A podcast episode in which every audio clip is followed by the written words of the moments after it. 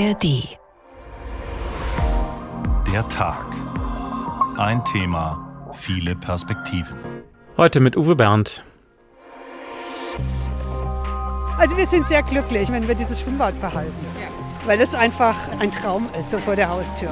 Macht richtig Spaß hier zu schwimmen.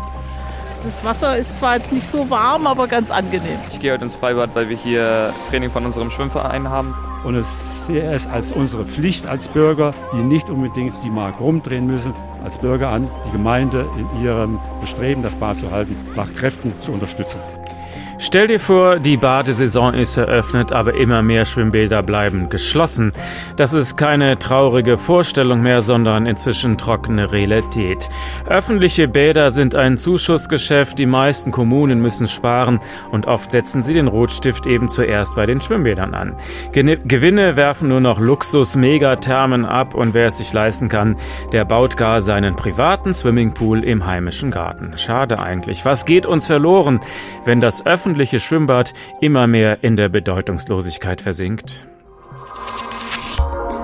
Pack die Badehose weg, wenn Schwimmbäder untergehen. Unser Thema heute im Radio und in der App der ARD Audiothek. Denn unsere Bäder haben viele Probleme. Der Mangel an Schwimmmeistern zum Beispiel wird immer drängender und das hat Folgen. Die Zahl der Nichtschwimmer in Deutschland nimmt zu. Eine gefährliche Entwicklung.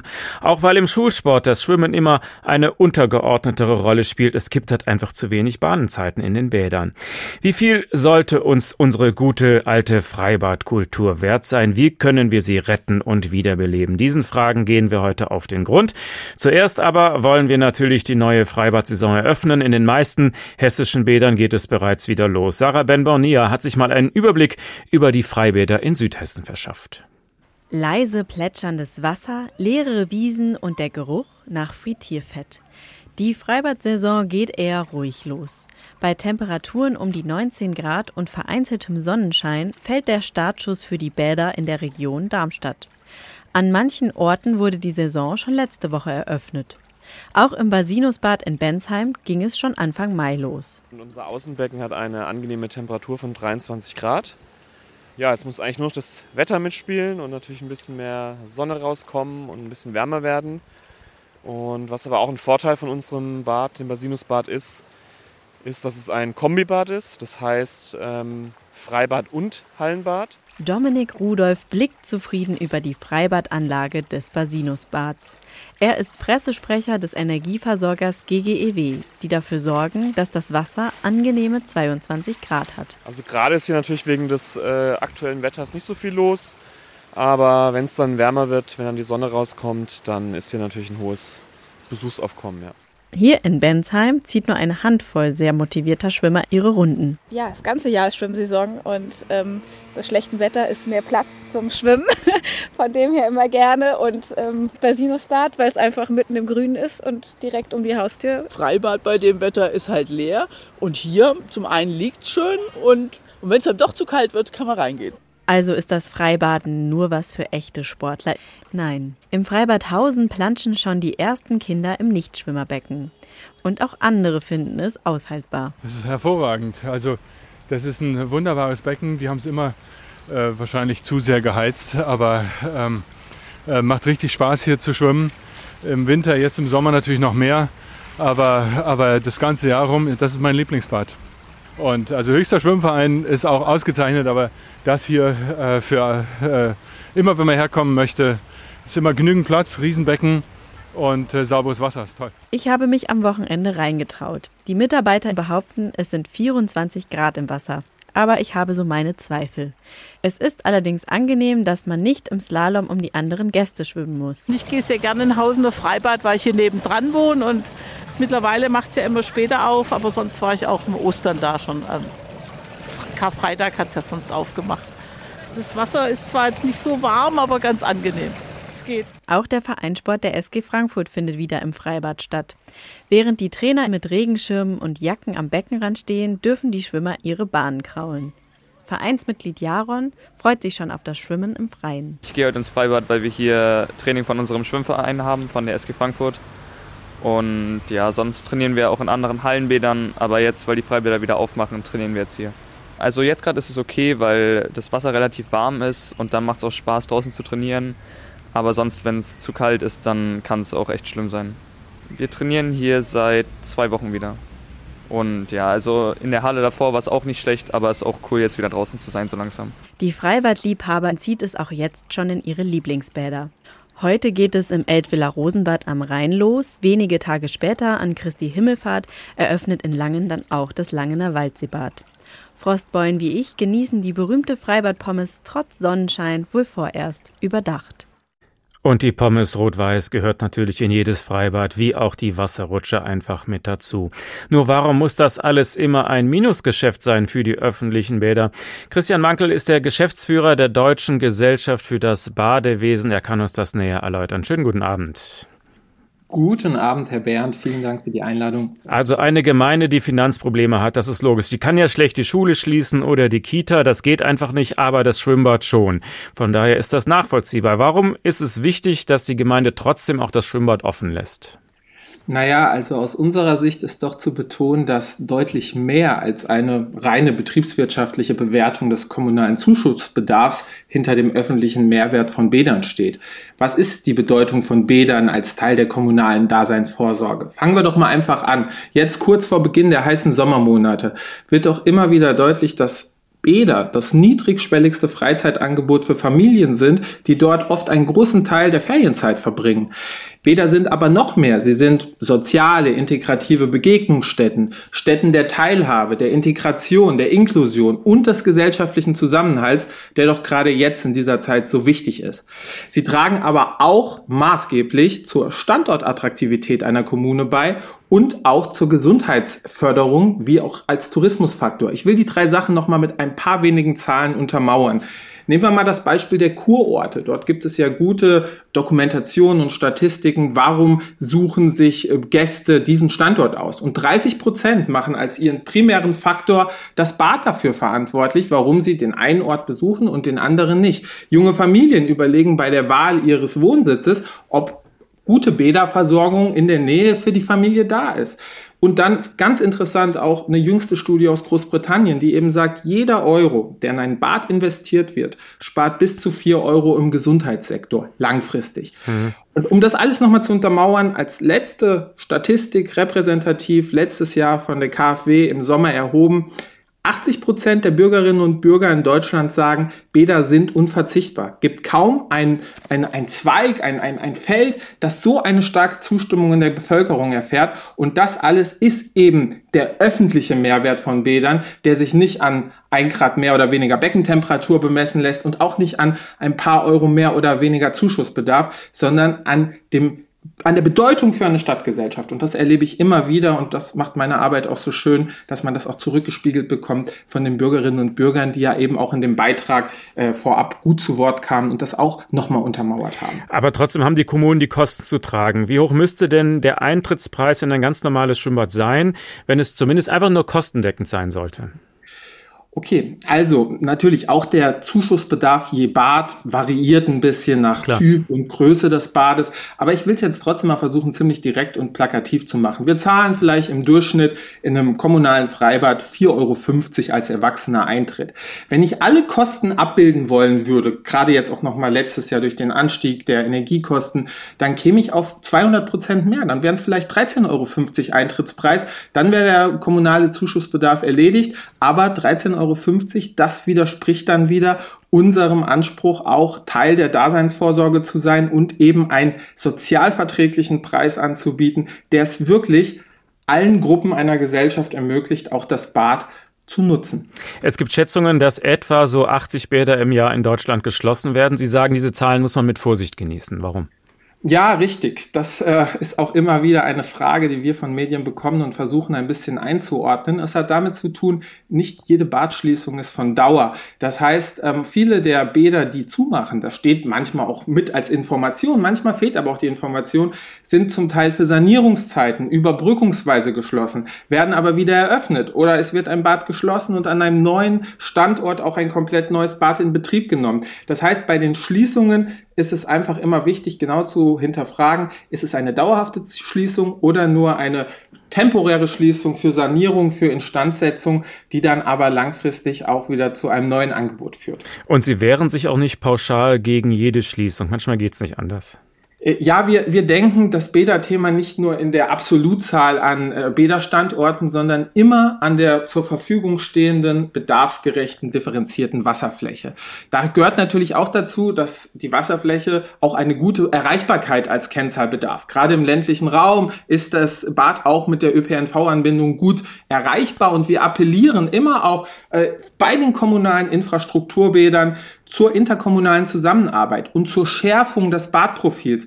Es ist, äh, Bäderbetrieb ist eine komplexe Sache mit vielen Herausforderungen und um die zu decken, bedarf es auch einen professionalisierten Service und da ist es begrüßenswert, wir sind ja jetzt hier im, im hessischen Sendegebiet, wenn ähm, Kommunen beispielsweise in Friedrichsdorf oder Niedernhausen auch überlegen, ähm, von einem Standort aus mehrere Bäder umliegend zu betreuen, weil das natürlich Synergien schafft, weil das Geld einspart und weil das bei der Bäderkonzeptplanung eben auch die Verbindung von, von Sport, von Wellness und Gesundheitsangebot gastronomisch abgerundet auch unter den verschiedenen Standorten besser ermöglicht. Also Synergien nutzen interkommunal, wichtige Botschaft, die wir bei unseren Mitgliedern auch versuchen zu stärken. Aber es gibt ja viele kommerzielle Wellness-Tempel, äh, die machen doch Gewinne und die haben doch auch sehr hohe Kosten Energiekosten, Sauna und so weiter. Wie kriegen die das denn dann hin? Bei den Wellnessangeboten oder bei den privat betriebenen Thermen ist natürlich in der Regel ein anderer Eintritt verlangt. Da sind wir von den 4,50 Euro weit weg und wir sind auch deutlich über den 13 Euro, die ich mal eben vorhin genannt habe, oder 13,50 Euro. Das heißt, äh, die Wirtschaftlichkeit dort äh, wird durch die unterschiedliche Bepreisung alleine beim Eintritt schon sichergestellt. Und das kann sich dann eben nicht jeder leisten.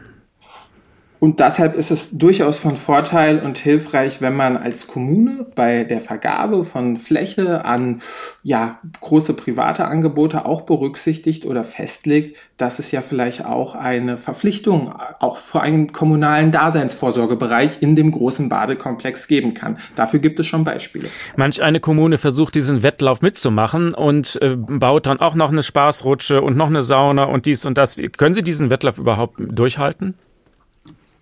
Ja, um in diesem Wettlauf äh, mithalten zu können, ist äh, Kooperation auch oft äh, besser als äh, Differenzierung. Denn äh, nochmal, die Kosten sind das eine, aber es kommt auch darauf an, Bäder sollen nachhaltig betrieben werden. Wir haben auch die energetische Sanierung bei allen Themen als als wichtiges Thema anstehen. Und ähm, da ist der äh, Wettlauf äh, um Attraktionen wahrscheinlich nicht zu gewinnen. Ein gutes Beispiel, wie Sie finden, ist Bad Vilbel. Da wird schon seit vielen Jahren an einer neuen Mega-Luxus-Therme äh, geplant und das soll jetzt auch geschehen. Dieses Projekt finden Sie in Ordnung. Warum das?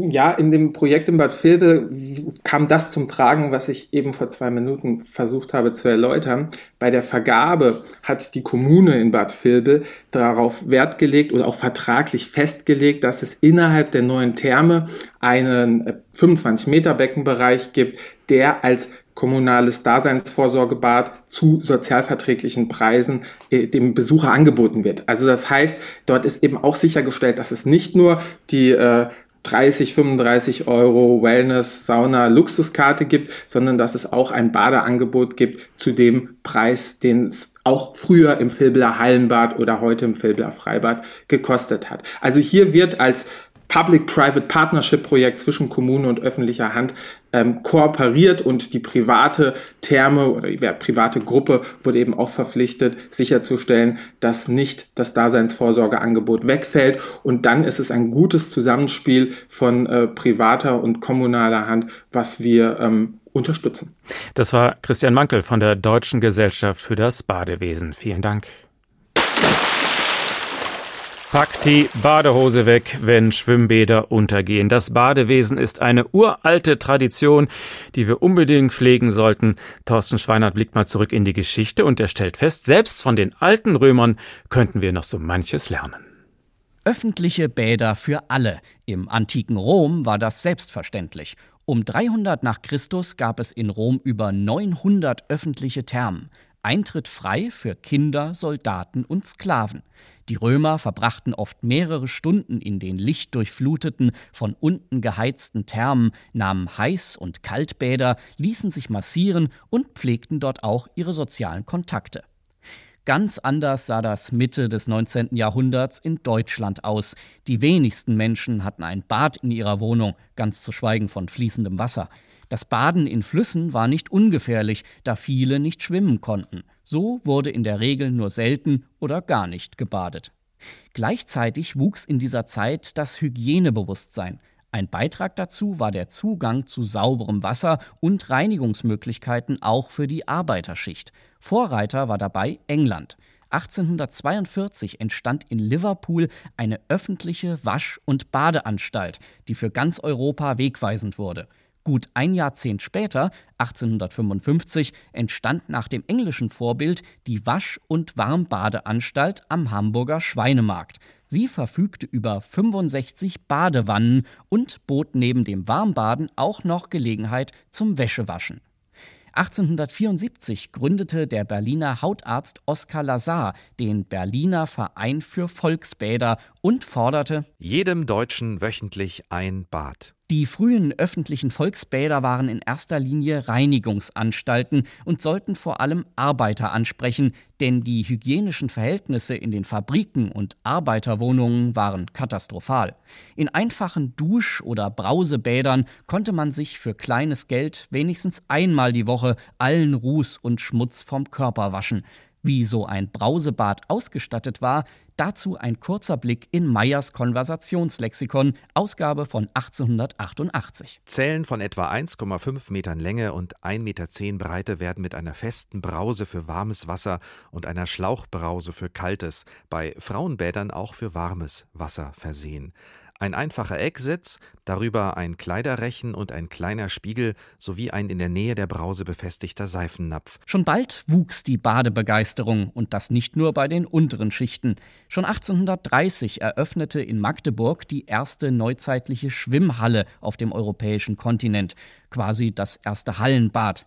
Die Badeanstalten gewannen an Zulauf und erweiterten ihr Angebot. Zu den Duschen und Einzelbadewannen kamen große Schwimmbecken, in denen sich alle Badegäste tummeln konnten, ohne Standesunterschied. Seit Anfang des 20. Jahrhunderts durften in Deutschland Männer und Frauen gemeinsam baden. Die Badbetreiber probierten immer wieder etwas Neues aus. So lockte 1905 ein Schwimmbad am Starnberger See mit einer Maschine, die künstliche Wellen erzeugte ein Wellenbad. Ab den 20er Jahren entdeckten auch die Schulen das Baden und Schwimmen. Verpflichtender Schwimmunterricht wurde Teil des Schulstoffs. Und 1921 gab das öffentliche Stadtbad von Neukölln erstmals Chlor ins Wasser. So bekamen die öffentlichen Schwimmbäder auch ihren typischen Geruch, mit dem man Frei- und Hallenbäder bis heute verbindet. Und das Stadtbad Neukölln, das gibt es auch heute noch. Er hat seinen eigenen Flair bis heute behalten. Das ist ein Schwimmbad, das mit, sicherlich, mit Sicherheit auch Dr. Matthias Olev liebt. Er ist Historiker, Sprecher der Berliner Bäderbetriebe und Autor eines Buches über 200 Jahre Architekturgeschichte des öffentlichen Bades. Guten Abend. Guten Abend, hallo. Die guten alten Jugendstilbäder, das sind ja so richtige kleine Tempel mit vielen Säuren und Säulen und dicken kleinen Engelchen überall. Warum waren die Schwimmbäder damals so viel schöner als heute?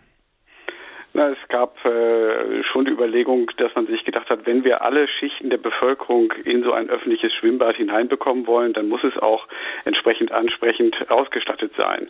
Also um äh, Apotheker, Bankdirektoren oder ihre Familien dazu zu bewegen, dann braucht es eben ein entsprechendes Ambiente.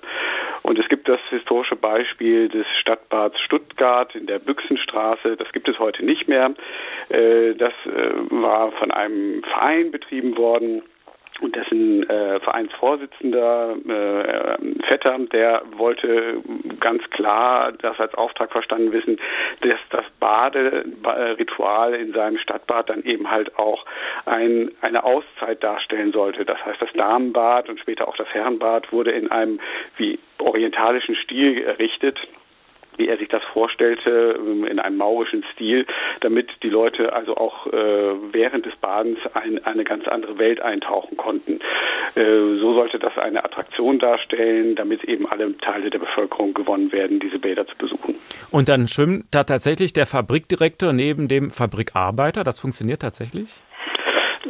Na, sagen wir mal so, theoretisch schon. Äh, praktisch gab es natürlich immer wieder mal äh, Unterschiede, dass man sich gesagt hat, äh, in Städten wie Frankfurt, Nürnberg, Hannover oder auch Köln, Mannheim gehört auch dazu, die hatten sogar in ihren öffentlichen Stadtbädern ein äh, zweites Herrenbad, äh, ein zweites Schwimmbad gebaut. Also die hatten insgesamt drei Becken, eins für Frauen, eins für Männer und ein zweites für Männer. Das war dann etwas einfacher ausgestaltet. Das war dann das Bad zweiter Klasse, aber es war die Ausnahme. Die Regel war, dass das Schwimmbad in Deutschland klassenübergreifend für alle gleichzeitig äh, zur Verfügung stehen sollte. Da damals es noch nicht mit der Beckenhygiene so war wie mit dem Chlor, wie wir es gerade gehört haben in den 1920er Jahren, das kam ja erst, kam ja erst später, war das Wasser natürlich über die Tage, äh, in denen es benutzt wurde, dann auch nicht mehr ganz so frisch.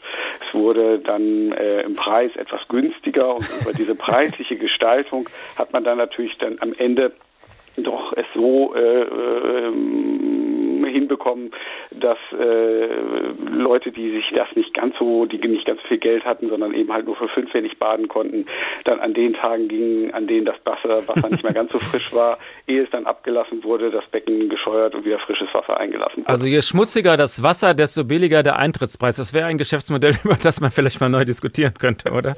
ja, heutzutage gibt es diese Situation ja nicht mehr. Das Wasser ist immer gleichwertig.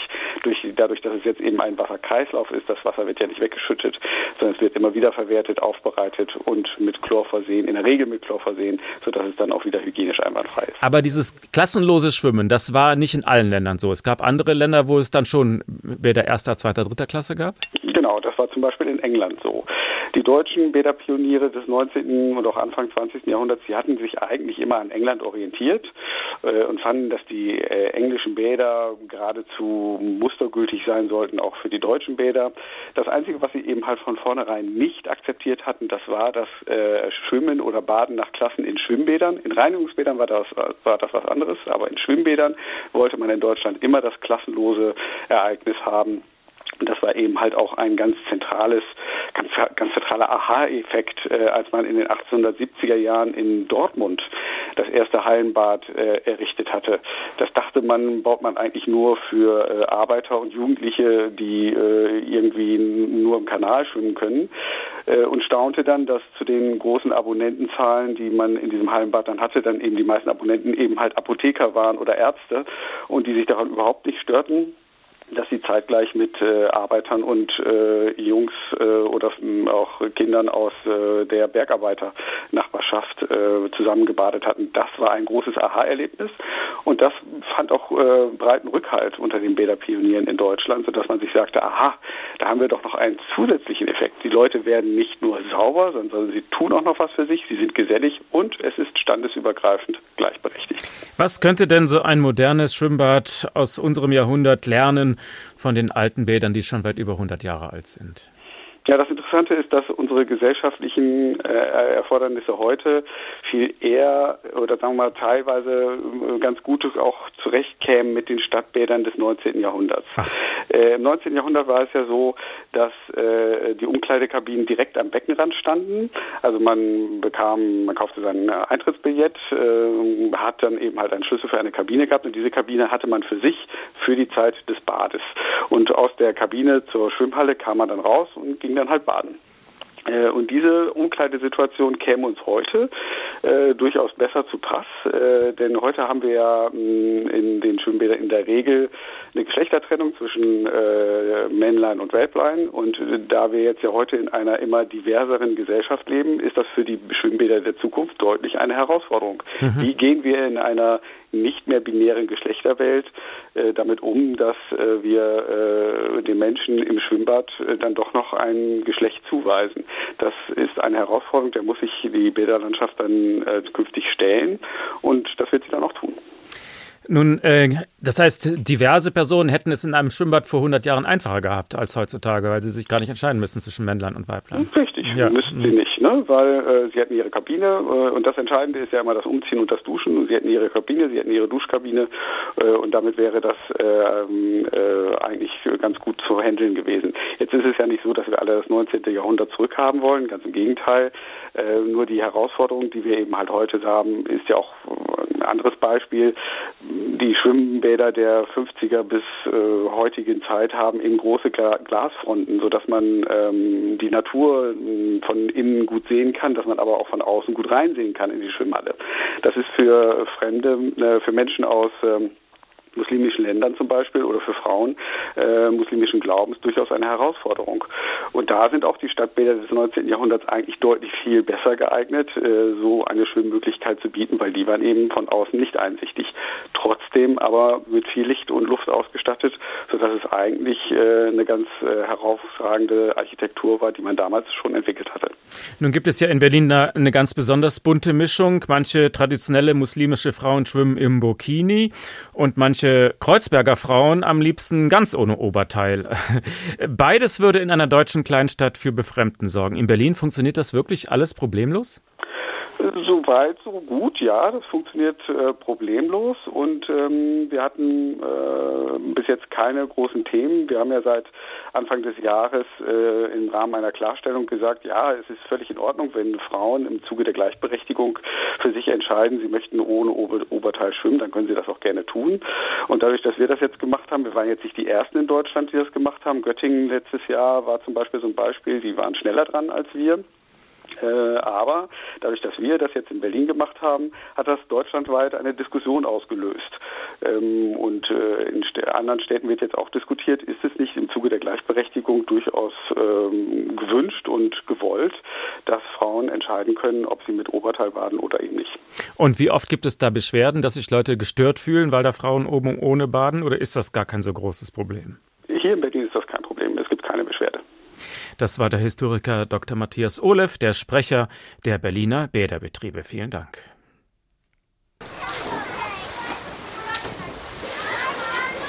Spielende Kinder im Freibad, der Geruch von Chlorwasser und Sonnencreme, die Mutproben, wer springt vom Dreier oder gar vom Zehnerturm, ich finde, das gehört doch zwingend zu einer glücklichen Kindheit dazu. Oder viele Kommunen können die Kosten kaum noch stemmen, aber es gibt zum Glück auch Ehrenamtliche, die sich in Schwimmbädern engagieren, zum Beispiel in Seeham-Jugendheim. Dort hat jetzt äh, letzten Freitag das Bad wieder aufgemacht und es wird von einem Verein betreut. Warum engagieren sich Leute ehrenamtlich im Schwimmbad? Weil meiner Meinung nach ein Bad kein Luxus ist, sondern ganz wichtig für die Gesundheit und die Kommunikation unter den Bürgern. Mechthild Schulz ist mit dem Freibad in Jugendheim groß geworden. Dort haben sie, ihre Kinder und auch ihre Enkelkinder schwimmen gelernt. Alte Jugendheimerin sozusagen und möchte das Bad natürlich auch nicht missen und will dann mit allen Kräften helfen, auch das zu unterstützen, das Bad. Als Schatzmeisterin des Schwimmbadvereins trägt sie seit Jahren tatkräftig dazu bei, wie auch Karl-Heinz Kloß, der den Förderverein 1996 mitbegründet hat und noch immer aktiv ist, obwohl er mit inzwischen über 90 Jahren selbst nicht mehr baden geht. Aber ich komme öfter hierher, um mich auch nach den Sorgen und Nöten zu erkundigen. Also wir sind sehr glücklich, wenn wir dieses Schwimmbad behalten. Ja weil es einfach ähm, ein Traum ist, so vor der Haustür. Liegt halt auch einfach traumhaft. Nur grün drumherum. Also es ist wirklich sehr, sehr schön. Und vor allem auch modern, dank des Fördervereins mit seinen gut 400 Mitgliedern, der mittlerweile schon gut eine halbe Million Euro in das Freibad investiert hat, sagt Gründungsmitglied Karl-Heinz Kloß. Und das geht nur, wenn ein Verein Vertrauen hinter sich hat, dass die Leute, die das Geld spenden, auch wissen, da geschieht was Ordentliches damit. Mit den Spenden wurden unter anderem neue Sanitärbereiche gebaut, stromsparende Regelsysteme für die Wasserpumpen installiert und auch in eine Solaranlage investiert. Die erwärmt jetzt das Badewasser und senkt den Gasverbrauch, sagt Jürgen Knackstedt vom Vorstand des Jugendheimer Schwimmbadvereins. Denn wir benutzen dieses Bad sehr, sehr gerne, sind froh, dass es äh, vier Monate im Jahr geöffnet hat und wir täglich hier schwimmen können. Und es es als unsere Pflicht als Bürger, die nicht unbedingt die Mark rumdrehen müssen, als Bürger an, die Gemeinde in ihrem Bestreben, das Bad zu halten, nach Kräften zu unterstützen. Raphael Stübech über den Förderverein, der das Schwimmbad in Seeheim-Jugendheim betreibt. Andere haben das alles gar nicht nötig, denn auch das ist ein Trend, der Privatpool im heimischen Garten. Jedem sei es gegönnt, der sich das leisten kann, da sind wir ganz neidfrei, aber ein klitzekleines Aber sei dann vielleicht doch gestattet. Das kommt von Henry Tünte, er ist beim BUND, der Sprecher des Bundesarbeitskreises Wasser. Guten Abend. Ja, guten Abend. Was sind Ihre Bedenken, wenn Sie an die vielen privaten Swimmingpools in den deutschen Gärten denken? Naja, dieser Trend äh, zum privaten Swimmingpool, der verursacht natürlich in Zeiten, wo man äh, möglicherweise eher Wasser sparen sollte, einen erhöhten Wasserverbrauch. Äh, und die Landschaft von den Pools geht vom Einwegpool, der vielleicht eine Saison hält, bis hin zu fest eingebauten Pools. Und bei diesen fest eingebauten Pools ist es so, damit das Wasser sauber bleibt, braucht man äh, einen Filter und ein Pumpensystem und ähm, häufig werden dann auch noch Zusätze dazu gegeben, zum Beispiel Chlor oder auch Algezide. Und die sind dann äh, durchaus problematisch, zumindest wenn man das Wasser noch weiter nutzen will, beispielsweise im Garten. Also man kann mit dem Wasser aus dem Pool die Bäume und den Rasen hinterher doch gießen. Dann wäre das Wasser doch noch sinnvoll eingesetzt, oder nicht? Ja, aber dann äh, muss man immer genau schauen, äh, ist das Wasser behandelt worden? Und wenn ich jetzt äh, ein Wasser längere Zeit nutzen möchte, dann komme ich nicht umhin, äh, das zu chloren oder Algizide einzusetzen und damit ist das Wasser dann streng genommen eigentlich Abwasser und auf keinen Fall sollte man dann damit äh, den Garten wässern. Auch nicht mit geklortem Wasser? Was ist das Problem? Geht der Rasen dann kaputt? Ja, also äh, Chlor ist auch schlecht, jetzt nicht unbedingt für die Rasenpflanzen, aber auch für die Tierchen. Ähm, und man kann dann vielleicht, äh, wenn da nur Chlor drin ist, einen Test machen, wenn dieses Wasser dann eben nicht mehr nach Chlor riecht. Äh, man tut es zum Beispiel in Glas, schüttelt und riecht dann daran, dann kann man es vielleicht doch noch verwenden, ja. Welche Zusätze finden Sie in Ordnung? Gibt es da ökologisch äh, einwandfreie Dinge oder würden Sie sagen, das geht alles gar nicht? Naja, diese zum Beispiel Algizide, die werden ja eingesetzt, um Algen äh, und nebenbei auch andere Organismen zu töten. Und so, so gesehen ist es natürlich ein Umweltgift. Und äh, eine bessere Alternative könnte, wenn es ein Pool sein muss, dann vielleicht ein Schwimmteich sein, wo dann die Filterleistung zum Beispiel durch so einen Schilfgürtel übernommen wird. Mhm. Und wenn ich jetzt ähm, sage, ich gehe da mit Sonnencreme rein oder mit anderen Mitteln, ist das auch ein Problem? Ja klar, gerade wenn man sich vielleicht auch vorher noch irgendwelche Salben äh, auf die Haut aufgetragen hat. Erstens verschmutzt das Wasser dann viel schneller und diese Stoffe sind dann natürlich auch alle im Wasser. Und äh, es heißt ja auch immer, bevor man ins Schwimmbad geht, soll man sich duschen. Im heißen Sommer wird ja in manchen Gemeinden schon verboten, die Pools zu füllen, um den Grundwasserspiegel nicht weiter zu belasten. Wie beobachten Sie diese Entwicklung? Ja, das war jetzt vor allen Dingen in den letzten Dürrejahren 2018, 2020 und 2022 ähm, regional, lokal, je nachdem, wo man gerade war, äh, ein Riesenproblem. Und ähm, wenn dann, ich sage jetzt mal überspitzt, ähm, jeder Mensch sich dann noch einen Pool in den Garten stellt, dann verschärft sich natürlich dieses Problem. Und deswegen wurden da auch entsprechende Allgemeinverfügungen dann ausgesprochen. Es gibt ja auch ganz verschiedene Materialien, aus die so ein Pool gebaut werden kann. Äh, richtig tief eingebaut in die Erde oder im, aus dem Baumarkt diese vorgefertigten äh, Kunststoffkonstruktionen. Was halten Sie davon? Ja, ist eine Frage der Nachhaltigkeit. Wie hochwertig ist das Produkt? Äh, und da gibt es auch eine große Bandbreite. Es gibt so, würde ich mal sagen, so Einwegpools, die nach einer Saison auf Müll müssen. Ähm, und das ist einfach äh, Kunststoff, den man auch nicht wieder recyceln kann, weil äh, meistens PVC. Ähm, ja, und ähm, die andere Seite wäre dann ein fest eingebauter Pool, der dann 10, 15 oder vielleicht 20 Jahre zur Nutzung angelegt ist. Was würden Sie jemandem raten, der mit dem Gedanken spielt, ich möchte gerne einen Pool haben, aber ich möchte die Umwelt nicht allzu sehr belasten? Na, erstmal würde ich äh, mich fragen äh, oder den Menschen fragen, ob er, wie oft er gerne in diesen Pool geht. Also ob es wirklich ein Pool, ein eigener Pool sein muss und äh, wenn es dann einer sein muss, ähm, dann würde ich doch empfehlen, auch mal über so eine Anlage von einem Schwimmteich nachzudenken. Da kann man nämlich ähm, was für die Natur und die Umwelt tun und gleichzeitig noch ähm, Badevergnügen. Da muss man haben. sich das Wasser nur mit den Fröschen teilen. Genau. das ist dann im Prinzip ein etwas größerer Gartenteich. Ähm, ich kenne so Anlagen, die funktionieren ganz gut, wenn die vernünftig gebaut sind. Das war Henry Tünte vom BUND. Vielen Dank. Diesen Podcast bekommen Sie in der App der ARD Audiothek.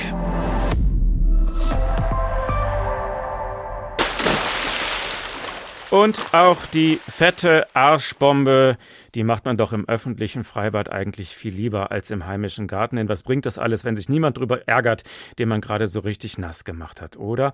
Das sind einfach so Urinstinkte, fast wie bei Tarzan. Apropos, Mario Scala über das Schwimmen in Literatur und Film.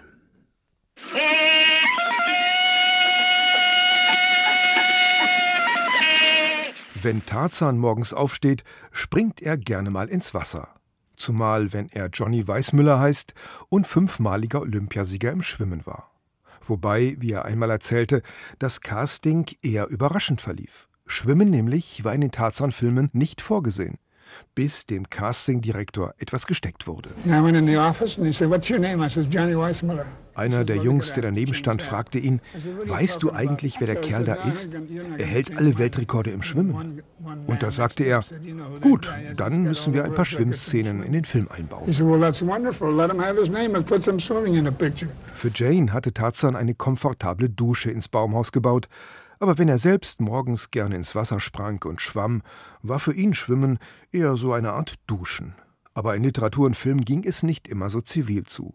Das Schwimmen im offenen Meer konnte gefährlich sein, wie es in der berühmten antiken Liebesgeschichte von Hero und Leander erzählt wird. Die Meerenge der Dardanellen, Hellespont genannt, trennt nicht nur Europa und Asien, sondern auch die liebenden Hero und Leander. Beinahe täglich soll der Held sie durchschwommen haben. Immerhin nach antikem Maß 148 Stadien breit, also ungefähr viereinhalb Kilometer. Aber eines Tages, wie es im Gedicht von Friedrich Schiller heißt, ist das Meer anfangs still und eben, doch schlägt das Wetter um, kommt des Sturmes Toben. Hero stirbt in den Wellen.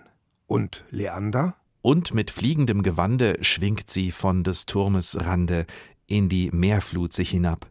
Hoch in seinen Flutenreichen wälzt der Gott die heilgen Leichen, und er selber ist ihr Grab. Und mit seinem Raub zufrieden zieht er freudig fort und gießt aus der unerschöpften Urne seinen Strom, der ewig fließt. Schwimmen im offenen Meer wird hier als Beweis für Virilität, Heldenmut, einen starken Willen und Leidenschaft genommen. Der englische Romantiker Lord Byron wollte seine männliche Kraft beweisen und soll die viereinhalb Kilometer der Meerenge in einer Stunde und zehn Minuten geschwommen sein. Danach schrieb er: Ich brüste mich mit dieser Leistung mehr als mit jeder anderen Art von Ruhm, sei er politisch, poetisch oder rhetorisch. Heute ist das Durchschwimmen des Hellespont ein Volksvergnügen. Dürfen sich alle jedes Jahr am 30. August wie Hero und Leander und Lord Byron fühlen. Jedenfalls, wenn Sie sich im Internet für dieses Schwimmevent angemeldet haben. Wem die etwas über 1000 Euro Startgebühren zu viel sind, es gibt auch Gruppenermäßigungen. Lord Byron hatte noch andere Großtaten vollbracht. Er hatte so manchen Kilometer schwimmend in schottischen Flüssen, großen britischen Seen und sogar im Canale Grande Venedigs absolviert. Doch das Schwimmen im offenen Meer wurde in Literatur und später im Film ein immer selteneres Thema und vom Geschehen an oder in Pools, Freibädern oder Badeseen verdrängt. Dabei ging es sehr variabel zu. In Swimming Pool von Jacques Diray räkelt sich Romy Schneider an der Seite von Alain Dillon lasziv am Beckenrand. In Was diese Frau so alles treibt, fährt James Garner sein Auto in den Pool, mit dem ihn seine Filmpartnerin Doris Day überraschen wollte und in Freibad von Doris Dörrie werden, als auf einmal eine Gruppe schwarz verhüllter Musliminnen auftaucht und sich dem Wasser nähert, frauenpolitisch die Geschlechterverhältnisse diskutiert. Die ist doch total fremdgesteuert in dem Ding. Finde ich eigentlich ganz sexy. So superwomanartig. Also so ein Schmarrn, Gabi. Sind wir dafür auf die Straße gegangen? Wie sieht denn deine Tochter aus? Verschleiert die sich jetzt? Ach Kind, ach Kind, du siehst so arabisch aus. Verschleiert oder nicht. Immerhin sorgt dort der Bademeister dafür, dass die Lebensgefahr gebannt ist. Doch hat das Wasser damit seine Gefährlichkeit endgültig verloren? In dem Film Hafen im Nebel von Marcel Carnet aus dem Jahre 1938 sagt ein lebensmüder Kunstmaler im Angesicht der See: Immer wenn ich einen Schwimmer sehe, male ich einen Ertrunkenen. Als Romy Schneider in Swimmingpool eines Morgens aus dem Haus tritt, findet sie ihren früheren Geliebten, der zu Besuch war. Ertrunken im Pool treibend. Wie in Billy Wilders Film Sunset Boulevard, als ein Toter im Wasser treibt und die Polizei herausfinden muss, warum das so ist. Der Tote im privaten Schwimmbecken ist ein beliebtes Motiv des Genrekinos. Der Tag ein Thema, viele Perspektiven. Pack die Badehose weg, wenn Schwimmbäder untergehen. Das Wasser übt auf den Menschen halt eine ganz besondere Anziehungskraft aus und das wollen wir jetzt mal grundsätzlich betrachten. Dabei hilft uns Professor Carsten Niemetz, Kulturanthropologe und Evolutionsbiologe an der FU Berlin. Daran sehen Sie schon, er geht ganz, ganz weit zurück in seiner Forschung. Ich grüße Sie. Einen schönen guten Tag. Warum gehen wir so gerne ans Wasser oder ins Wasser? Das hat ganz, ganz alte evolutorische Gründe. Als der Mensch noch keiner war oder sich gerade anschickte, einer werden zu wollen, da wohnten wir sozusagen in Afrika. Und in Afrika gab es zunächst mal viele tropische Regenwälder und dann vor sechs Millionen Jahren stellten sich allmählich Jahreszeiten ein. Savannen breiteten sich aus. Und in der Savanne, da herrschen die Löwen mit ihren Zähnen und Grasfresser. Und es lohnt sich nicht, nur von Schnecken und Heuschrecken zu leben. Und wo findet man dann Nahrung? Natürlich dort, wo noch Wasserläufe sind, wo Flüsse sind, wo Ufer sind. Und so ist der Mensch zu einem Ufertier geworden, was ganz tiefe evolutorische Spuren auch heute noch hinterlässt. Soweit denke ich nicht zurück, wenn ich an den Badesee gehe. Äh, Sie haben das aber wissenschaftlich mit großen Studien untersucht. Sie haben trockene Parks befragt, Menschen, die trockene Parks lieben und die in nasse mhm. Parks gehen, also Parks mit Seen. Was kommt da unterschiedliches raus, wenn man die Leute befragt? Ja, das war eine von vielen Studien. Und bei diesen Studien haben wir herausgefunden, dass dort, wo ein, eine große Wasserlandschaft, ein, ein größerer Brunnen ist oder ein Teich, dass sich die Leute dort kommunikativer verhalten, dass die Picknickzeit, die sie dort verbringen, im Schnitt zweieinhalb Mal so lang ist, als in einem trockenen Park, wo es kein Gewässer gibt. Woran liegt das? Weil der Blick aufs Wasser beruhigt oder was ist das Besondere? Ja, das, das Wasser an sich beruhigt. Ich kenne viele Leute, die sagen, sie mögen das in ihrem Dorf, wo sie in Bayern hinfahren, so gern, weil auf dem Dorfplatz ein Brunnen murmelt mhm. oder ein Bach rauscht. Es ist ganz tief bei uns verwurzelt. Wir sehen es doch auch an, je, an den Preisen eines Ufergrundstücks und eines trockenen Grundstücks. 200 Meter Land ein kostet halb so viel, wie wenn man das Ufer hat. Dabei ist das Ufer etwas in unseren Breiten, was wir ja gar nicht so viel nutzen. Die Ufernutzung selber ist nicht so wichtig, wie dass man gefühlt das Ufer hat, weil das Ufer eine Ressource ist. Und allein der Blick auf das Wasser, was bewirkt der Blick auf das Wasser im Menschen? Es bewirkt die äh, Gewissheit, dass das ein Ufer ist, an dem ich gut leben kann. Es gibt immer etwas, was wir als Urmenschen dort genauso ernten können, wie es zum Beispiel die Aborigines oder die Indianer und viele andere oder zentralafrikanische Völker überall in den Tropen, wo wir herkommen, sind Menschen, sind die Völker am Ufer und vom Wasser abhängig. Sie sind als Kulturanthropologe ja auch in der Freibadforschung aktiv. Das finde ich beneidenswert. Ein Forschungsfeld, das ich gerne teilen würde. Äh, da, da bringe ich ja schlecht meine Angel mit. Also da geht es ja nicht um Ernährung. Also was treibt die Menschen ins Freibad? Was haben Sie da für Fragen gestellt? Also wir sind ins Jungfernheidebad in Berlin gegangen und äh, haben dort Leute gefilmt. Und zwar äh, natürlich nicht, nicht in, intim, nicht, dass man irgendjemanden kennt, sondern anonym gefilmt. Und man kann dann zählen, wie viele Leute sitzen auf ihrem Frotte, hören Radio, flirten oder gucken den Kindern zu und so. Wie viele Leute sind im Wasser und wie viele Leute schwimmen. Und dann sieht man, dass ein Prozentsatz von unter 5 Prozent äh, schwimmt. So wenig? Ja, unter 5 Prozent von denen, die im, es sind 1000 Leute da, aber weniger als 50, also das wären dann eben 5 Prozent, weniger als 50 sind gleichzeitig draußen und schwimmen. Und äh, es sind aber viel, viele Leute im Wasser. Aber die stehen dann knietief da und spielen da Frisbee und planschen mit den Kindern oder passen auf, dass den Kindern nichts passiert. Oder, oder sie, äh, sie planschen mal und, und äh, tauchen dann auch unter oder so, die Größeren, die schon schwimmen können. Aber sie richtig frei schwimmen tun sie ganz, ganz selten. Am liebsten warten sie. Genau das, was unsere Urmenschen vor sechs Millionen Jahren zum aufrechten Gang bewegt hat. Aber das Schwimmen selbst ist doch auch ein ganz tiefes Bedürfnis im Menschen. Was, wenn ich ins Wasser gehe, werde ich leichter, habe ich das Gefühl. Der Auftrieb mhm. ist da. Was, was ist das tiefe Bedürfnis beim Schwimmen? Was befriedige ich da? Also wie bei den Affen auch, muss der Mensch schwimmen lernen. Das Wasser ist also eine gefährliche, ein gefährliches Medium. Und wenn wir es gelernt haben, dann planschen die Kinder so, so gerne und können es gar nicht mehr lassen. Es ist ja auch etwas, was man dann übt. Und wenn man einmal das Schwimmen gelernt hat, dann ist das was sehr Befriedigendes, auch für Leute, die ein paar Pfunde zu viel auf der Waage haben. Denn das spielt dann im Becken keine so große Rolle mehr. Natürlich ist es etwas, was einem auch als sportliche Betätigung das ist wirklich aber eine erlernte Geschichte. Also das ist nicht äh, nichts Angeborenes. Auch das Endorphinbilden beim sch schnellen Schwimmen und so, das ist dann richtig Sport und das macht natürlich dann auch Spaß. Was ist das Faszinierende am Schwimmen? Wo habe ich da die Befriedigung her? Was ist das Tolle daran? Ja, eben, eben, das sind vor, vor allem sind es die Endorphine. Es macht auch Spaß, zum Beispiel dieses Kältegefühl zu haben auf der Haut und trotzdem in dem durch die Eigenbewegung, die man hat, wenn man das sportlich betreibt, dann friert man ja auch nicht, weil man von innen her heizt und so. Also das sind Dinge, bei denen man lernt, dass sie Spaß machen. Das ist aber nicht unbedingt angeboren, sondern der Mensch ist jemand, der ja auch mal im Wasser schwimmt, aber der das Wasser auch immer respektiert. Bedenken Sie mal, wenn Sie hinausschwimmen und äh, in so einem Teich, in ein Gewässer, das Sie nicht kennen, und es gibt dort so kleine Wasserpflanzen, die da hochkommen, und plötzlich werden Sie unter Wasser von so einer Wasserpflanze berührt. Wie viele Leute erfahren und berichten dann, dass es eine Panik ist, mhm. weil sie, weil sie nicht wissen, was da unten eventuell auf sie zukommt und haben dann eventuell richtig, richtig Angst.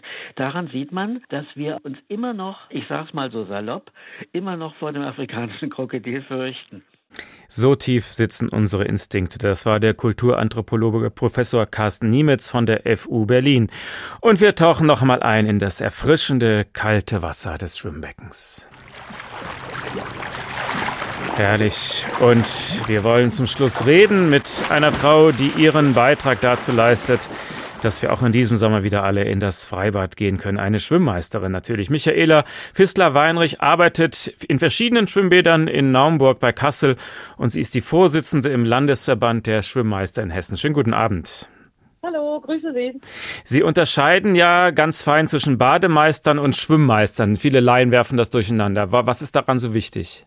Ja, also der Schwimmmeister ist ein Ausbildungsberuf über drei Jahre. Als Fachangestellter für Bergbetriebe lernt man das. Und der Bademeister kommt aus dem ursprünglichen, der hat Fangopackungen gemacht, macht Massagen und kommt mehr so aus dem medizinischen Bereich. Das Macho-Klischee, das geht vermutlich so. Sie sitzen da den ganzen Tag am Beckenrand, vor allem Ihre männlichen Kollegen, und gucken den ganzen Tag die Frauen im Bikinis an.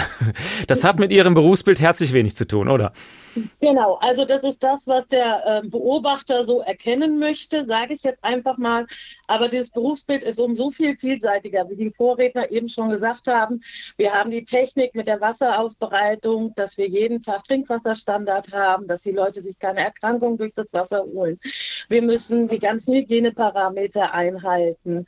Wir haben Verwaltungstätigkeiten, Rechtsgrundlagen zu wissen. Ähm, wir haben auch ganz viel im Thema Schwimmunterricht, Schwimmen lernen zu tun, im Animationsbereich, Kindergeburtstage gestalten oder auch Animationen wie Aquafitnesskurse, Wassergymnastiken.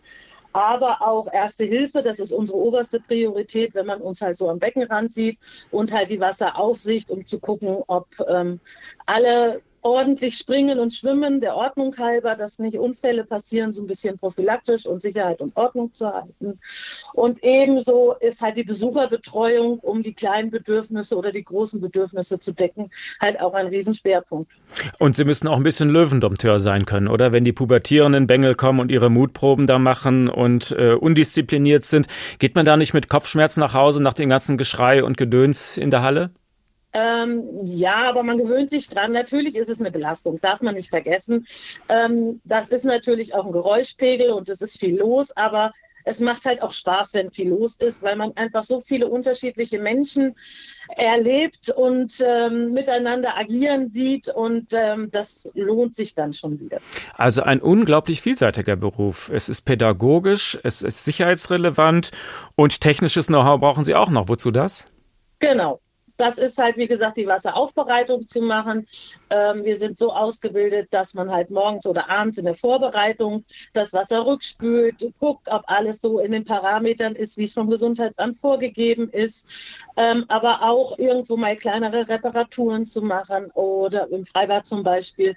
Und äh, einige der Kollegen im Freibad schneiden auch Hecke, mähen Rasen, alles, was zur Grünpflege noch zu tun ist. Also es ist super vielseitig und eigentlich kann in diesem Berufsbild jeder seine Fasson ausleben. Aber das Wichtigste ist natürlich eigentlich die Lebensrettung. Mussten Sie schon oft reinspringen und jemand in Not aus dem Wasser holen? Das ist immer unterschiedlich. Also das liegt einmal in der Gefahrenstruktur des Aufsichtsbereiches, wo man sich gerade befindet. Haben wir ein Drei-Meter-Brett, haben wir Nichtschwimmerbereich, haben wir ein separates Planschbecken, weil die Zielgruppen, die in Gefahr kommen können, sind ganz unterschiedlich. Auch da die Herausforderung. Da kommt das Kleinkind, was die Schwimmflügel auszieht und schwuppt in den Springerbereich reinspringt. Das muss man mal holen. Das sind einige Einsätze, weil die Kleinen halt super fix sind. Und auf der anderen Seite habe ich Erwachsene mit koronaren ähm, also mit Herzerkrankungen oder anderen Vorerkrankungen, die sich überschätzt haben und Schwächeanfall haben, im günstigsten Fall oder ein Herzinfarkt oder sowas im Bad oder rundrum ähm, passiert. Wobei viel trickiger sind eigentlich die Freigewässer. Wenn man die Statistik vom letzten Jahr anguckt, hatten wir 320 Ertrinkende in Deutschland im Freigewässer und 13 in Bädern weil man im Bad auch leichter den Überblick behält. Das Wasser ist klar, man sieht, da liegt jemand am Beckengrund, das fällt im See nicht so auf. Genau, weil da ist die Unübersichtlichkeit. Wir haben im Freigewässer Strömungen, verschiedene Wellenformen. Die Distanzen sind nicht gut abzuschätzen. Man verschätzt sich in, in Fernen, man schwimmt raus und der Rückweg wird zu schwierig, was im Hallenbad oder im Freibad nicht so gegeben ist. Da ist der Beckenrand eigentlich immer sehr übersichtlich und sehr zeitnah wieder zu erreichen. Also wirklich ein unglaublich vielseitiger Beruf und trotzdem hört man, die Nachwuchssorgen seien sehr groß. Wie sieht das aus bei Ihnen in der Region? Ja, auch wir haben Nachwuchssorgen, weil ähm, viele gar nicht wissen, dass es diesen tollen Beruf gibt. Und auf der anderen Seite sind wir am Arbeiten, wo andere ihre Freizeit verbringen und halt auch am Wochenende und an Feiertagen, wobei man da genügend Freizeitausgleich zu anderen Zeiten hat, wo man einfach auch entspannt was machen kann. Ähm, ich finde den Beruf toll und ich hoffe, dass wir bald wieder genügend Nachwuchs haben und genügend Bäder, die ausbilden. Man hört, dass Sie den Beruf toll finden. Was müsste sich ändern, damit mehr Leute diesen Beruf ergreifen? Liegt es auch an der Bezahlung oder was, was sind die Hinderungsgründe? Ähm, ich, wir sind zumeist im öffentlichen Dienst angegliedert, sind da eigentlich auch recht solide aufgestellt. Mehr Geld, Geld geht immer, da machen wir uns nicht vor. Das geht uns allen so. Aber ich denke, die Bezahlung ist eigentlich relativ solide. Ähm, da kann auch jeder Kollege oder Kollegin dann einfach auch nachverhandeln, wenn man ausgelernt hat in dem entsprechenden Bereich. Ähm, ja, die Work-Life-Balance, da müsste man einfach nochmal einen Weg finden, wie man das gut vereinbaren kann. Aber generell gibt es auch da immer wieder Ausgleichsmodelle, wo es durchaus möglich ist. Könnte man da vielleicht auch so einen 450-Euro-Job anbieten für Rentner, die Zeit haben oder andere Leute, die sich engagieren wollen, aber das nicht kostenlos machen können? Gibt es sowas auch? Definitiv. Wir haben ganz viele studentische Aushilfen oder auch Rentner, die halt ihren Rettungsschein gemacht haben bei der DLRG oder bei der Wasserwacht äh, in Silber. Und die sind uns als Aushilfen jederzeit herzlich willkommen. Ich glaube, es gibt hier kein Bad im Umkreis, der nicht herzlich gerne noch einen Rettungsschwimmer als Hilfestellung haben möchte. Dann checke ich Ihnen doch zum Schluss noch einen kleinen kostenfreien Werbeblock. Machen Sie doch mal Werbung. Warum sollten möglichst viele Menschen diesen Beruf ergreifen? Dieser Beruf ist super vielseitig, man hat viel mit Menschen zu tun, man lernt unwahrscheinlich viel über Menschen, man kann sämtliche Vorlieben, die man hat, egal ob im sportlichen Bereich oder im technischen Bereich, ausleben. Ähm, man hat mit Wasser zu tun, man kann sich selber im Wasser bewegen, weil man ja auch trainieren muss. Man kann Kinder trainieren, man kann Schwimmen lernen, beibringen. Man kann Bedürfnisse erkennen und Hilfestellungen leisten und vor allen Dingen die Freude am Wasser weitervermitteln, damit das Kulturgut Schwimmen einfach weiter vorhält. Und nach dem Dienst springen Sie dann selbst noch ins Wasser oder können Sie das dann nicht mehr sehen? Ähm, das kommt auf die Tagesform drauf an, wie viel Struktur man hatte. Manchmal trainiert man auch vorher einfach nochmal, weil man muss ja auch fit bleiben. Sie bleiben fit. Das war Michaela Fissler-Weinrich, die Vorsitzende im Landesverband der Schwimmmeister in Hessen. Vielen Dank. Packt die Badehose weg, wenn die Schwimmbäder untergehen. Aber sie werden nicht untergehen, wenn wir so engagierte Schwimmmeister haben. Ich wünsche uns allen einen tollen Sommer mit viel Spaß am Freibad oder am Badesee. Sie können unsere Sendung auch gerne auf der Liegewiese nachhören. Sie finden uns auf dem Handy in der App der ARD Audiothek, in der Politik, in der Rubrik Politik und Hintergrund. Mein Name Uwe Bernd. Bis bald am Beckenrand. Der Tag. Ein Thema, viele Perspektiven.